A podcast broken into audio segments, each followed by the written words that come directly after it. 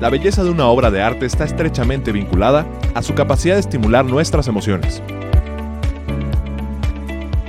Es el vehículo que nos permite expresar lo que no se puede poner en palabras. La belleza está en el ojo del espectador. El arte apela a nuestras emociones y conecta con nosotros a un nivel profundo. 89.9 FM, XHITC, Radio Tecnológico de Celaya, presenta Inquietas por el arte. Inquietas por el arte. Un podcast donde te damos a conocer diferentes puntos de vista relacionados con artistas internacionales y sus obras de arte en su contexto cultural y social. Además conocerás la historia de las más importantes manifestaciones artísticas de cada momento. Entenderás cómo ha expresado la humanidad sus anhelos y cómo han materializado los más complejos y abstractos conceptos conducido por Claudia Rodríguez, Mónica Zagaón y Jessica Báez. Esto es Inquietas por el arte, inquietas por el arte.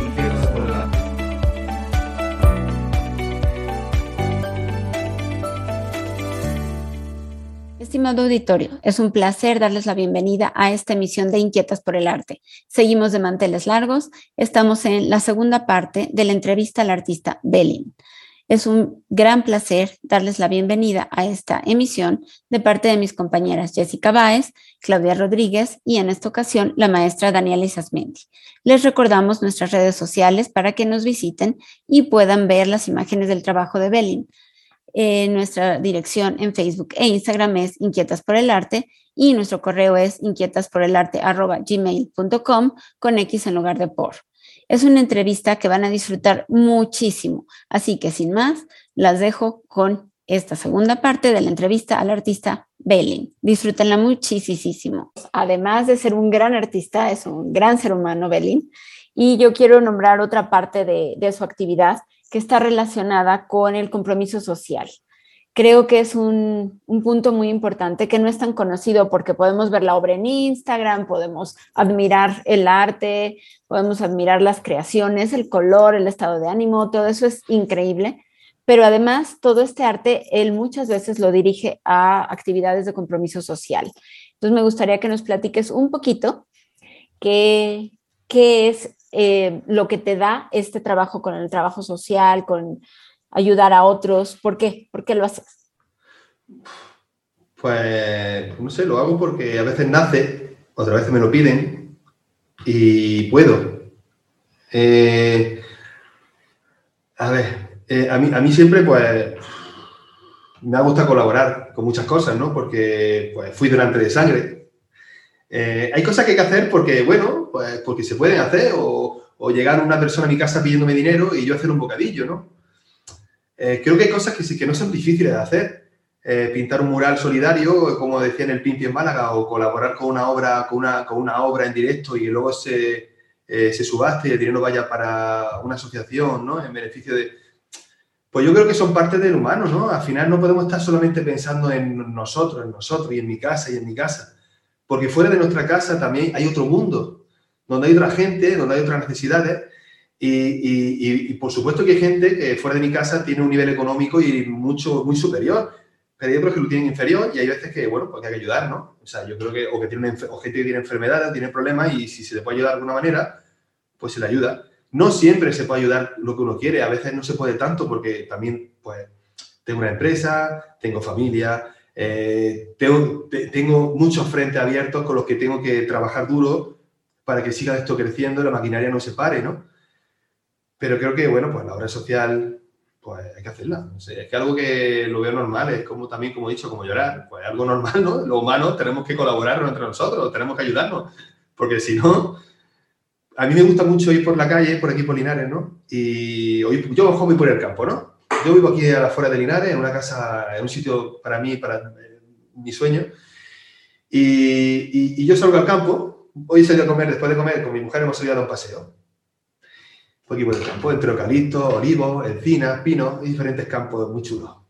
Y entonces, pues yo veo a gente por la calle, por el campo, y yo los saludo. Buenas tardes, aunque no lo conozca.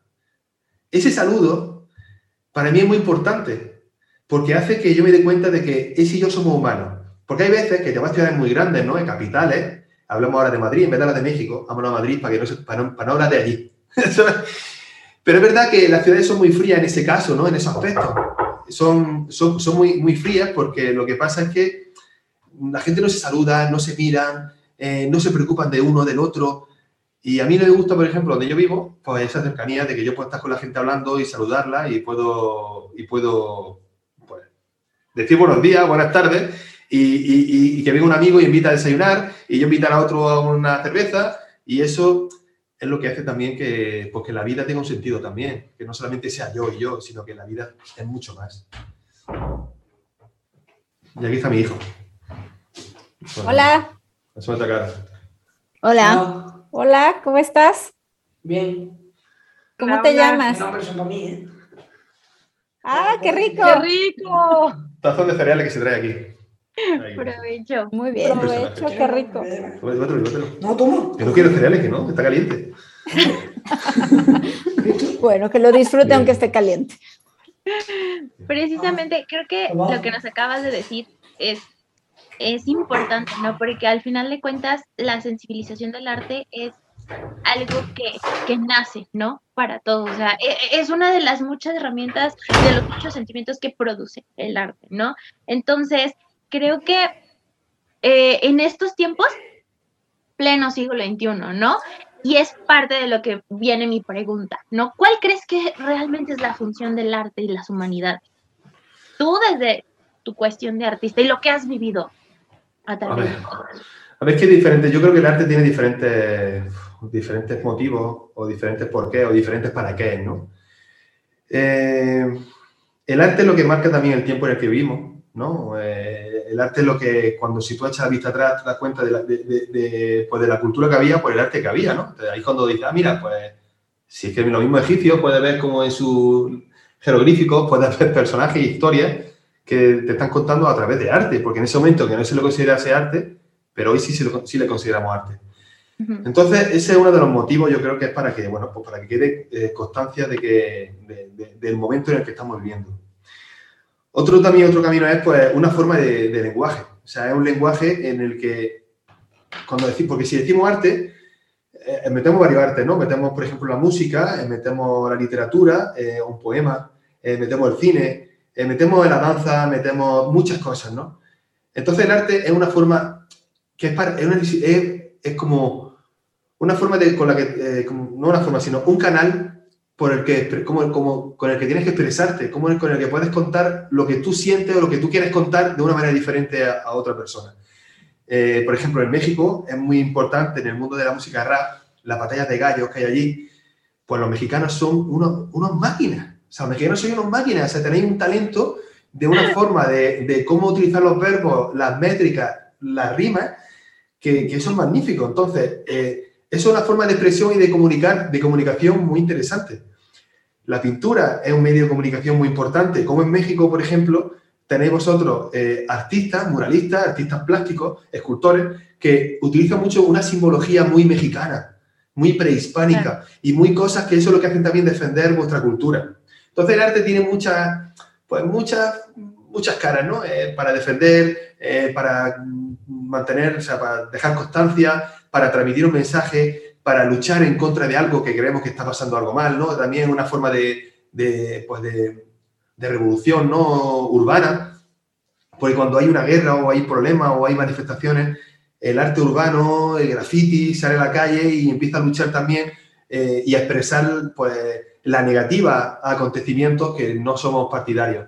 Entonces el arte tiene muchas causas, es que el arte, es que el arte te acompaña cuando te levantas con una música suave y, a lo largo del día tienes como, como música para seguir, o sea, puedes ver un, un, evento de breakdance, cómo con el cuerpo pueden expresarse de esa manera, cómo hay una batalla, es como una lucha, una lucha ancestral, pero vista hoy por gente que ni se toca, pero están luchando entre ellos, ¿no? Cómo evoluciona la lucha eh, eh, eh, y, y sin rozarse, solamente con movimientos agresivos, pero no se tocan.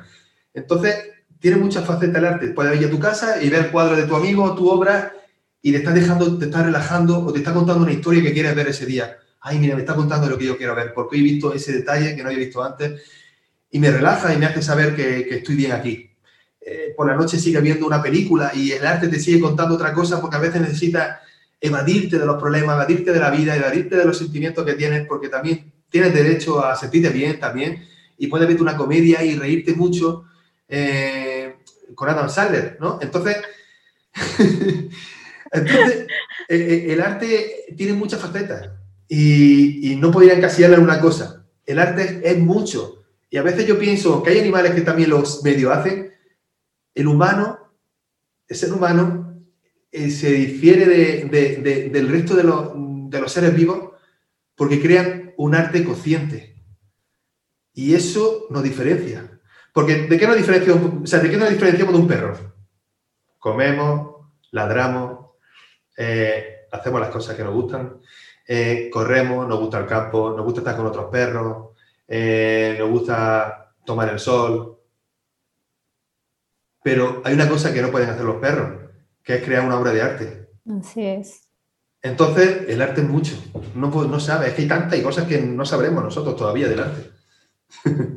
Al final de cuentas, tú acabas de decirlo, no es, es necesario. Es necesario y es algo inherente de nosotros, no poder reaccionar y dar pie a esto, tanto dejar nuestras huellas como comunicar y como hacer acto de protesta, ¿no?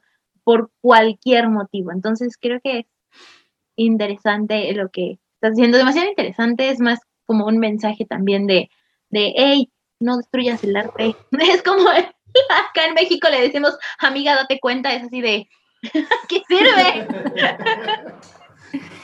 Sí, y bueno, todo lo que comentas, este, Belén, sí es, es muy importante. Esto realmente tenemos que, tomar conciencia de que el arte no ha muerto, a pesar de que es un arte quizá incomprendido por, por nosotros, que es el arte contemporáneo, ¿no? O sea, por ejemplo, el plátano pegado en, en la pared en un museo, por ejemplo, ¿no? Entonces, sí hay arte que no lo podemos comprender, que pues se nos hace increíble que eso esté en, museos, pero bueno, pues el arte no ha muerto, se renueva. Y, también con respecto a eso, pues las tecnologías nos han ayudado muchísimo, ¿no? También para que el arte se difunda. Eh, ahora con la globalización, pues, por ejemplo, nosotros acá en México podemos conocer tu arte eh, y otros, otro tipo de arte también en otras partes del mundo. Entonces, en estos momentos, los nuevos medios de comunicación han servido como escaparate para esta generación de artistas que buscan exponer su arte de forma que puedan atraer a las masas, ¿no? ¿Crees que las redes sociales como TikTok o Instagram son el nuevo museo? Pues... Por lo menos ayudan. Es que no sé, puede ser, puede ser que sea un poco tipo de museo, otro tipo de museo diferente, pero pero también pasa una cosa. Es verdad que todo el mundo tiene derecho a expresarse y a que le escuchen. Todo el mundo tiene derecho.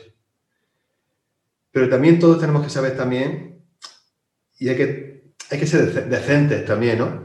Y, no todo vale. Yo creo que no todo vale. Creo que, eh, por supuesto que puedes contar, expresarte y todo, es genial, pero tío, exprésate bien, ¿no? Así es. Eh, entonces, yo creo que también lo que pasa con TikTok, con las redes sociales y todo esto, es que te deja mostrar el trabajo, deja mostrar el trabajo de todos nosotros, ¿no? Y, pero a veces eh, no quiere decir que el trabajo que tenga más seguidores o el que tenga más like sea el mejor trabajo o la mejor obra. Porque hay veces que yo veo, ¿no? Por ejemplo, vemos cuando, por ejemplo, hay una mujer voy a hablar de una mujer, no sé el nombre, pero hay mujeres que muestran su arte, pero al lado de su arte salen ellas desnudas. Sí, no, pues necesitan necesitan apoyar, necesitan apoyar su arte en su cuerpo para, que tenga, para que tenga seguidores. Entonces mejora el OnlyFans. El OnlyFans es solamente para cuerpos. Eh, yo creo que, que, estamos mezclando muchas cosas en redes sociales y en TikTok que al final puede ser que nos equivoquemos y, que no tenemos que tampoco hacerle mucho caso a lo que nos digan las redes sociales. Creo que tenemos que tener también nuestro propio criterio, que el criterio es muy importante, el propio, no el que nos cuentan, porque a ti te a decir que el mejor pintor del mundo es tal, pero a lo mejor según tú no, porque ese tío no tiene por qué tener razón con lo que dice. ¿Vale? Porque también pensamos que detrás, de, detrás del mundo del arte hay muchísimos intereses. Unos intereses creados eh, que a veces, pues, que, son un engaño, sinceramente, o simplemente. Y como contabas tú lo del plátano, pues está bien, ¿no? Y ya me has contado varias veces lo que significa eso, ¿no? Y lo que importa es que el plátano este, creo que era de Catalán, creo que era, que se puso en, en, en, en Miami, en, en, Art Basel, no sé si era en la, la, feria de Art Basel, yo estaba en Scope, ese fue en 2019, 2020, no me acuerdo, 2019 creo, yo estaba en Scope y ese plátano sale de Catalán pegado con cinta americana en una pared y, y, nada, yo lo veo. después. Claro, y es que es muy fuerte, ¿no? Y entonces te dice, no, porque estás pagando un, estás pagando un, un, este de autenticidad, un... ¿Un espacio? Ah, eh. No, un este de autenticidad. Un, certificado. Certificado. Un certificado. Un certificado de autenticidad para decirte que tú tienes eh, los derechos de esa obra, con lo cual si el plátano se pudre, tú puedes poner otro plátano, ¿no? Y ahí Porque te venden el concepto, ¿no? Realmente. Claro, venden el concepto. Y entonces, pues yo, pues muy bien, pero yo es que todavía no tengo ese cerebro preparado para eso. Entonces, te das cuenta de que, de que ahí es donde la naturaleza, donde la naturaleza supera a ese tipo de artistas. Porque realmente el plátano lo da la naturaleza y tú lo utilizas y lo pones ahí diciendo que es tuyo, ¿no? La obra o el concepto, ¿no? Perdona, claro, no hay, no hay ninguna creación o, una, pues sí, un proceso creativo que lleve, digamos, a, hacer esa obra, ¿no? Efectivamente, porque tú puedes coger eh, un plátano o 20 plátanos y con esos 20 plátanos construye algo, pero ya estás construyendo algo. Eh, tú puedes coger el color blanco coger el color negro, mezclarlo y hacer toda la gama de grises que quieras y pintar un cuadro sobre un lienzo que le ha hecho, lo han hecho en una empresa como tejiendo el lienzo de lino, eh, le han hecho una imprimación, otro ha hecho el bastidor, lo han montado, el ser humano ha hecho todo, he comprado el óleo, he comprado los pinceles y luego llego yo y con mi mano yo mojo y con mi creatividad yo plasmo esa obra. Entonces ya hay un proceso humano. Bueno, tu creatividad y tu alma. Y tu alma, claro. claro, y entonces, eso yo creo que es el arte. Pero lo otro, pues, no sé, ya lo hicieron varios, ¿no?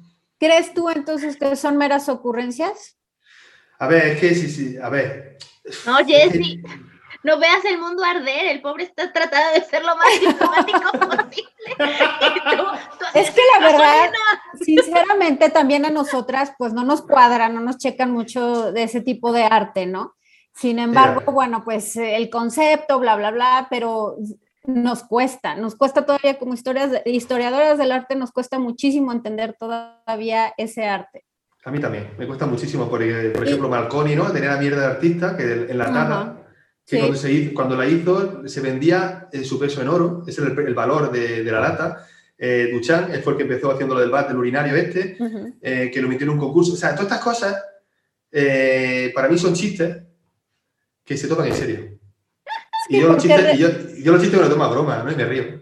Y lo dices muy bien, lo dijiste muy bien. No, y realmente, pues, con, un, como un artista eh, que eres, que realmente se trata de superar a sí mismo cada vez que, que coge el pincel, por ejemplo, pues sí es un poco, pues, este, vergonzoso ver ese tipo de arte que, que pues, no, no implica ningún esfuerzo, ¿no? No, no creo, que, no creo que lo implique y no creo que... Pues bueno, pero hay gente que sí dice que vale y vale 200.000 euros, vale lo que sea y, y, el que lo compra es el que manda. Ya está. Así es. Sí, al final de cuentas creo que eh, yo les trato de poner a mis alumnos, porque así como ellas lo saben, ¿no? Yo luego también me gusta ver el mundo arder y yo digo, a mí me gusta Jeff porque me encanta ver la cara de mis alumnos así de, ah, maestra, ¿cómo le gustan esas cosas? Y yo así de, al final de cuentas, e, en mi caso, por ejemplo, lo que yo admiro de Kunz es la maestría con la que ha sido capaz de vender su arte. O sea, no cualquier persona hace eso. O sea, este vato por algo es el, el grande, ¿no? De, de, este estilo, ¿no? Ocupó todos sus conocimientos de Wall Street para decirle, ¿sabes qué? Mira, ya me cansé de estar trabajando, voy a ponerle empeño a esto y voy a venderlo como pan caliente, ¿no? Pero se esforzó. Sí, pero o sea, se esforzó por lo menos, pero Sí. por ejemplo, poner su un producto- pegado en un museo, pues se me hace que por ejemplo, a mí se me, hace- o sea, su producto, yo creo que todos hemos tenido alguna vez la posibilidad de ver una obra de Kunz, porque bueno, eh, a veces lo ves está en la sopa. Este, este hombre, o sea, a mí me encanta porque la vez que estuvo acá en el Museo Jumex, yo me acerqué a su pieza lo más que pude, buscando a ver dónde, bendita sea, estaba la- el punto de unión de la pieza, ¿no? Porque sabemos que son como que estas grandes esculturas Sí. te juro que no lo encontré. Yo decía, ay, maldita sea, quiero verle un defecto para burlarme de él, pero no puedo, no lo encuentro. Y luego Bueno, cuando empecé, ajá, perdón, No, no, perdón, sigue tú, sigue tú. pero, bueno, eh, cuando ya empecé a investigar más, yo dije, ¿qué onda con este hombre? Y ya entonces entendí que su taller, su fábrica, eh, trataron de emular, son muchas personas, son muchas cosas que combinan grandes cantidades de imaginación, de, talento y todo esto. Y dije, ok, le voy a dar el... Solamente te doy esta porque estás metiendo talento de otras personas dentro de ti, ¿no? O sea, es lo mismo. Y precisamente hacia, hacia ahí va mi pregunta, Belín. ¿Tú qué opinas de esto? Porque, o sea, tenemos a Kunz y tenemos a señor Warhol, ¿no? Que ex- exactamente hizo lo mismo. Sí. Eh, además de pasarse la vida en el estudio 51, o sea, es- eso es aparte. Eh, ¿Cómo piensas tú, no? Eh, Kunz con su con su máquina, bueno, con su maquinaria, todo su grupo, y Warhol con The Factory, ¿no? ¿Tú qué piensas de este tipo de movimientos? ¿Se puede seguir haciendo? ¿Tiene validez? ¿No tiene validez? ¿Qué piensas? No, pues sí tiene una validez como industrial, ¿no? Al fin y al cabo es como el que fabrica un coche. Eh, Ford, por ejemplo, inventó la cadena de montaje, creo, ¿no? Ese proceso de mucha gente. Entonces, y maquinaria, pues ese tipo de sistema de arte es como eso. Pero estás comprando un coche, no estás comprando un coche único, estás comprando un coche que hay muchos iguales. Eh, eh, tú tienes un equipo de gente que trabaja para ti y está perfecto, pero es la industria del arte que para mí es diferente a lo que yo hago. Yo no quiero eso. Yo quiero crear mi obra. Y si necesito trabajar una escultura, necesito hablar con una persona que trabaje y, haga lo que yo diga conmigo delante para poder hacerlo entre los dos, porque yo necesito de su conocimiento para poder desarrollar una pieza.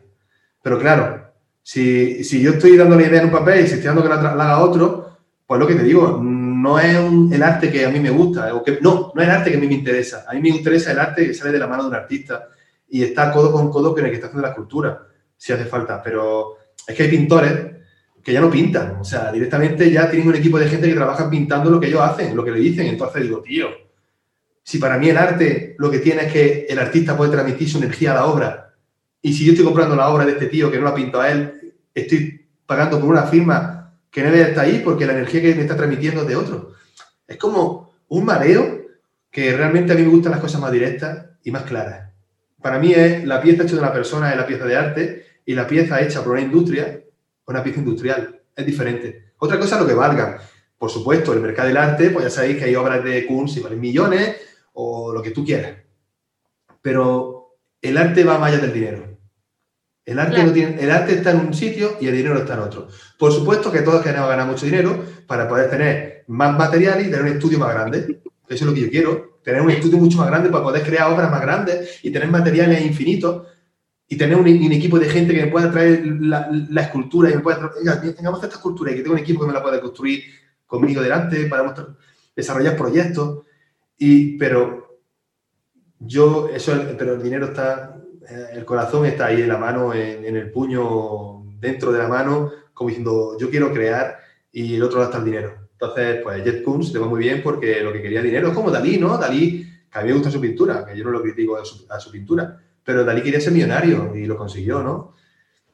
Es que realmente hay gente, Andy Warhol quería también ser famoso y tener mucho dinero y lo consiguió también al final. O sea, haciéndose el tontico de que era como un tío raro, que tenía falta, pero realmente lo que era muy listo, que decía yo quiero dinero y se pegaba a los, que se pegaba con los famosos.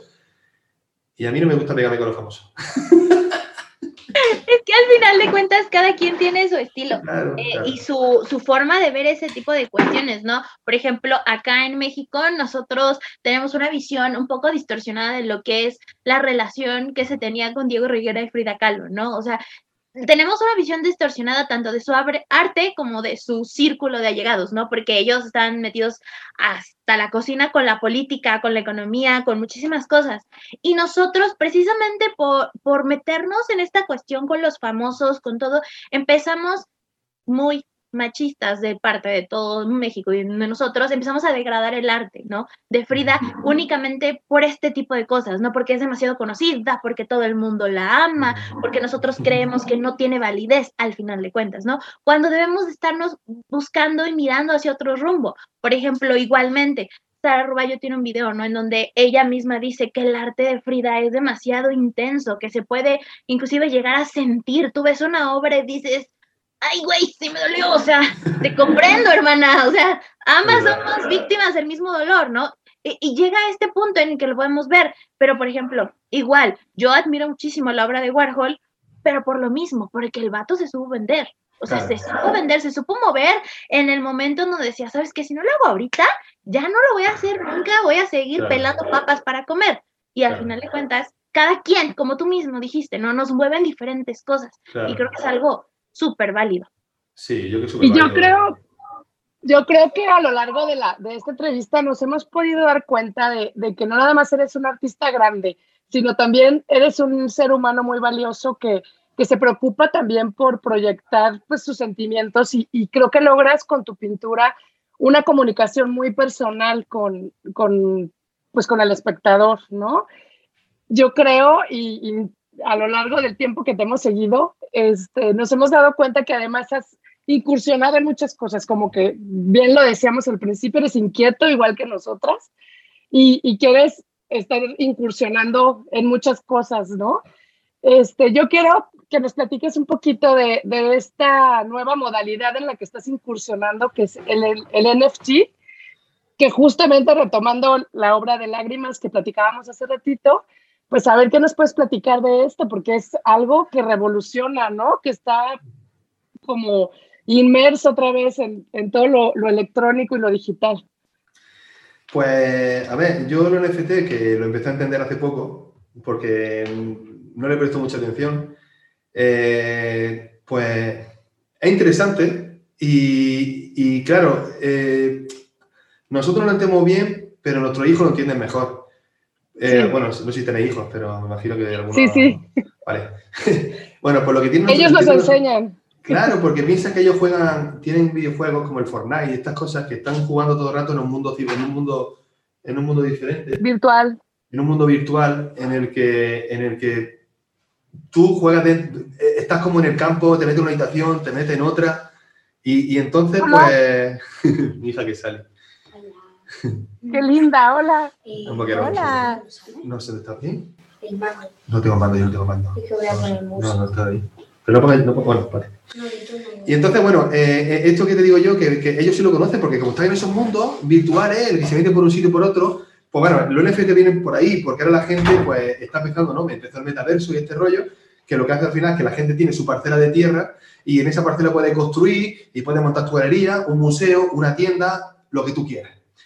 Entonces, ¿qué pasa? Porque hay gente que, tiene muchas criptomonedas, tiene criptomonedas, que cuando empezó la criptomoneda eh, eh, eh, estaban, tenían un valor bajito y ahora está súper alto. Entonces tienen dinero y dice, bueno, ¿qué hacemos? Pues a comprar NFT, ¿no? Y pues bueno, y así pues lo tengo ahí, porque como tengo dinero y me dan mi certificado, pues eso es como yo, así en grosso modo, lo que yo veo que para qué, qué es lo que está pasando en el mundo y, que dentro de poco la gente no va a tener que salir de una habitación de un metro por un metro y, y tener un mundo eh, virtual de kilómetros. A mí me interesa más el mundo de kilómetros exterior, no el de la habitación, pero bueno, cada uno puede elegir lo que quiera, es libre, por supuesto. Pero hay una parte que sí es valiosa, que es muy valiosa personalmente, pienso, y que nos viene bien para todos los que estamos creando. A ver si esta técnica la copiamos también a la parte física. Y es la siguiente, es que cuando tú compras un NFT, o sea, yo hago mi NFT, eh, mi NFT lo compra un artista, eh, lo compra un coleccionista, eh, o una persona que tiene eh, criptomonedas y esa, NFT lo tienen ellos. Pero ahora dicen, lo quiero vender. ¿Vale? Tienen su certificado de autenticidad. Lo quiero vender, venga, lo voy a vender por el doble. Pues la parte buena de todo esto es que el artista que hizo el NFT siempre, si lo pone antes de todo, o sea, si, siempre se lleva un porcentaje de la venta de esa obra. Eso es importantísimo, porque hasta ahora, si yo, yo vendo un cuadro, que es lo que ha pasado, yo por ejemplo he hecho un cuadro eh, y se lo, me lo ha comprado tal persona y esa persona luego lo ha revendido por un precio superior y la persona que se ha beneficiado fue la que me lo compró, no yo. Entonces, eso que pasa con NFT en este mundo virtual, pues también sería genial que luchásemos para que lo tuviésemos la parte en el mundo analógico, ¿no? En el mundo en el que vivimos, en el que pisamos tierra y miramos al cielo, porque lo que ha pasado es que muchos artistas gráficos, no solamente artistas plásticos, sino muchos artistas gráficos, pues no se le pagaba su trabajo, no se le pagaba su imagen, no se le pagaba su diseño. Entonces ahora... No se considera que, que, lo que ellos hagan sea válido, porque dicen, es una computadora. Claro. Entonces, ¿qué pasa? Pues dice, bueno, pues si entonces me lo, me lo pueden comprar con criptomonedas, fantástico. Entonces es el momento importante, es el momento muy importante de la historia para que esa gente pueda ganar dinero, por fin. Y entonces para mí yo eso lo veo muy importante. Y encima van a, van a ganar dinero siempre que se revenda. ¿Por qué? Porque mucha gente compra NFTs para hacer negocio. ¿Sabes? Entonces, pues si tú haces negocio, yo también quiero que ganar ese negocio que haces. Entonces está muy bien, ¿eh? Eh, eh, esa parte es interesante. Y además este, ayuda con los derechos de autor, ¿no? También. Claro, claro. Y eso, pues eso tenemos que considerar, tenemos que conseguir que eso sea también en el mundo físico. O sea, creo que eso tenemos que copiarlo para el mundo físico, porque si no, qué feo. ¿Y vas a hacer más obras en NFT? ¿Qué? ¿Vas a hacer más obras en esta modalidad NFT? Ah, sí, haré, sí, haré, sí, sí, sí, sí, tengo alguna hecha, ya, pero las tengo mías, las tengo hechas, pues son muy, muy personales, mías, de, muy chulas, pero muy, de, muy chulas. Es que no sé explicarlas ni quiero contarlas todavía porque quiero que las veáis. Están chulas, para mí son muy, muy personales y divertidas y me ha gustado hacerlas, porque lo que también pretendo es cuando haga algo virtual, algo digital, perdón, cuando hago algo digital quiero disfrutarlo, si no, no lo hago. Al final de cuentas es lo que tú nos dices, ¿no? Si yo no lo disfruto, no no importa, o sea, no vale, ¿no? O sea, no, tiene razón de ser, al final de cuentas, ¿no? Efectivamente, es que al final esto hay que disfrutarlo y, bueno, y, ya te digo que no, en el mundo del arte no se disfruta siempre, porque como si, si eres muy autoexigente, para mí no es disfrutable, mi, vida no es un disfrute, porque yo estoy todo el rato peleado, luchando, enfadado, porque quiero que esto sea mejor, porque esto no me gusta así, el color no era el que yo quería. Y entonces eso también, es todo el rato hay como mucho enfado autoenfado con uno mismo y eso, pues... Pues es que es un trabajo. Es un trabajo. El que lo disfrutes y te gusta no significa que no sea un esfuerzo. Efectivamente, pero claro, un trabajo 24 horas, ¿sabes? Que sueñas con eso, te acuestas pensando en eso, te levantas pensando en eso, estás comiendo, estás pensando en eso, estás enfadado y las personas que te, las personas que te rodean sienten tu mala vibra y, y, entonces, y entonces, pues dices... A mí me ha pasado que me despierto en la madrugada a pintar porque se me ocurrió algo. Fíjate, ¿eh? no te dejes ni dormir. qué duro esto, qué duro del arte, qué duro, qué duro es. Bueno, pues eh, otra pregunta de inquietas por el arte, para un inquieto en el arte como eres tú, un gran ejemplo. Eh, ¿Tú qué le recomendarías a los jóvenes inquietos que están empezando a querer ser artistas aquí en México, en España, en el mundo? ¿Qué recomendaciones les darías de tu experiencia? Mis recomendaciones son que nunca se lo crean, que nunca se crean que son mejores que otros. Eso es importante. La humildad es la importante en el mundo del arte. No te creas mejor que otro. Eh, respeta el trabajo de los demás y cree en ti mismo, pero teniendo los pies en la tierra. Siempre tienes que tener los pies en la tierra y, puedes, y, cree en ti mismo, porque si tú no crees en tu trabajo, nadie va a creer en ti. Está claro. Y, y dibuja. dibuja, dibuja, y, aprende leyendo, viajando. Yo, yo he viajado mucho y tengo que leer más, pero todo, todo, hay que tener en cuenta que todo da inspiración y entonces no nos cerremos, porque puede ser que la inspiración te le dé un sacapunta o que la inspiración te le dé un restaurante en, debajo de, al lado de un restaurante chino por ahí en Hong Kong, ¿sabes? No sabemos dónde viene la inspiración, entonces hay que tener siempre como los radares abiertos, como toda el alma abierta para que puedas recibir muchísima inspiración. Pero siempre eso, que no se te suba, hay que ser humilde y trabajar mucho. Y nunca confiarse también. No te puedes confiar con lo que haces, con lo primero que haces. Tienes que seguir trabajando y ser muy autoexigente. La, la autoexigencia, aunque sea muy dura, porque no te da felicidad, pero sí te da resultados. Y al final el artista está en esta tierra para dar resultados, no para ser feliz. Eso creo yo. Muchísimas gracias. Pues. Ya, ¿qué, agregamos? No, eso, fue genial. Eh, eh, eh, cerraron con broche de oro. Es como cuando yo le digo a mis alumnos de historia, este, niños, no van a ser ricos, vas a morir pobre, pero feliz. Eso es lo que importa, feliz. Al final de cuentas, igual se los dije. Eso no lo dijiste al principio de las clases, Dani. No, no, lo ustedes, ustedes, no cuenta porque ustedes ya tenían trabajo. se los digo a mis alumnos que salen de la prepa porque traen unas ideas de que, sí, sí, es que Instagram y todo esto. Le digo, güey, eres artista. Y eres historiador, vas a morir pobre, pero feliz. Ya, date por bien servido. Eso es lo que viniste a hacer al mundo. Ser feliz y dar felicidad. Nada mejor, más. Mejor come arte. Sí, come arte, vive arte, respira arte y ya. No necesitas otra cosa. Creo que eso fue el mejor final que pudiste haber dicho. Entonces, es este, una gran motivación para todos los chavos. Decepción también por los que se querían hacer ricos, pero ya, si, ya, nos tenías, si ya nos tenías encantadas como artista, bueno, con esta charla nos tienes encantadas como ser humano. de verdad. No, yo, yo, estoy encantado de escucharos, de escucharos y, y, vuestras preguntas y de conoceros. Que al final eh, me gusta mucho eso, ¿no? De poder conoceros eh, a través de aquí eh, a kilómetros, ¿sabes? Y parece que estamos tan cerca, que al final eso también es una cosa súper bonita de la humanidad de, de la red, del Internet claro, porque ahora, por ejemplo, ¿no? Tú, tú ves la, las guerras que hay, ¿no? No la de Rusia ah, invadiendo Ucrania, sino Israel con Palestina, esa cosita. O sea, que todos los problemas que hay en el mundo hay muchas problemas, muchas guerras. Pero luego son guerras políticas y guerras basura, porque realmente, ¿qué guerra puede haber entre vosotros y yo? Así es. Estamos tan lejos, o sea, pero ni vosotras con un tío que viva en, en, en Canadá, tampoco ninguna guerra. Sé que al fin y al cabo lo que nos hemos demostrado en los últimos años es que el mundo está conectado y que la guerra entre nosotros no tiene sentido porque quien pierde, pierde la humanidad y todos somos humanidad, ¿no? Entonces, pues... No, y todos somos personas aquí o en donde sea que estemos y podemos convivir y compartir cosas valiosas, ¿no? Claro, claro. Sí, lo único que hacen las guerras pues es destruir y también lamentablemente destruir eh, edificios, arquitectura, arte. Entonces, pues ojalá que ya esta, eh, este, conflicto de Ucrania pues ya cese muy pronto, ¿verdad? Ojalá. Pues muchísimas sobre todo por las personas, pero bueno. Pues sí, pues sobre todo por las personas. Gracias, Belin, muchas gracias. De verdad agradezco, agradecemos todas este, porque nos regalaste esta entrevista. Eh, gracias por la facilidad que tuviste hacia con nosotras para concedérnosla. Gracias a tu equipo también, a Carla. Y bueno, pues ojalá puedas estar en otra emisión más de Inquietas por el Arte, en, otra ocasión nos puedas acompañar y pues te agradecemos muchísimo. Eh, no te vayas porque ahorita que cortemos el, programa, pues queremos eh, agradecerte personalmente. Entonces, pues muchísimas, muchísimas gracias.